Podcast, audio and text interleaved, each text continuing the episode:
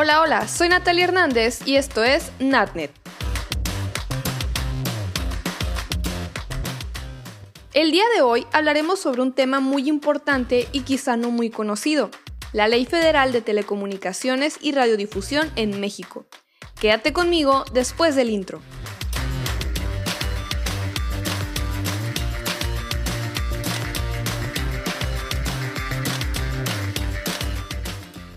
Iniciando con el tema de hoy, me gustaría explicar qué es, o mejor dicho, qué contiene la Ley Federal de Telecomunicaciones y Radiodifusión en México. El artículo primero de la ley explica lo siguiente. La presente ley es de orden público y tiene por objeto regular el uso, aprovechamiento y explotación del espectro radioeléctrico, las redes públicas de telecomunicaciones, el acceso a la infraestructura activa y pasiva, los recursos orbitales, la comunicación vía satélite, la prestación de los servicios públicos de interés general de telecomunicaciones y radiodifusión y la convergencia entre estos, los derechos de los usuarios y las audiencias y el proceso de competencia y libre concurrencia en estos sectores.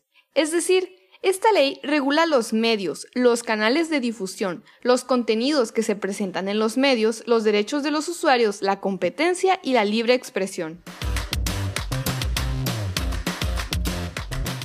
La importancia de la regulación radica en que las telecomunicaciones son el medio o canal por el que se hacen valer diversos derechos fundamentales, como el derecho a la libertad de expresión o el derecho a la información, que a su vez permiten crear opinión pública, forjar un criterio individual y colectivo, fortalecer la democracia, generar integración social y fortalecer los distintos ámbitos como el económico, además de que da paso a la participación de la población en asuntos del gobierno.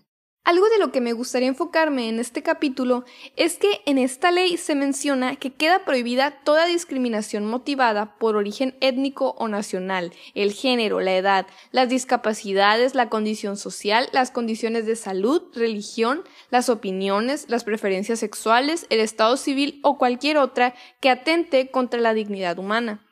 Pero si nos detenemos a pensar en los comerciales o novelas o cualquier otro programa nacional que se presenta en los medios, ¿quiénes son los actores principales?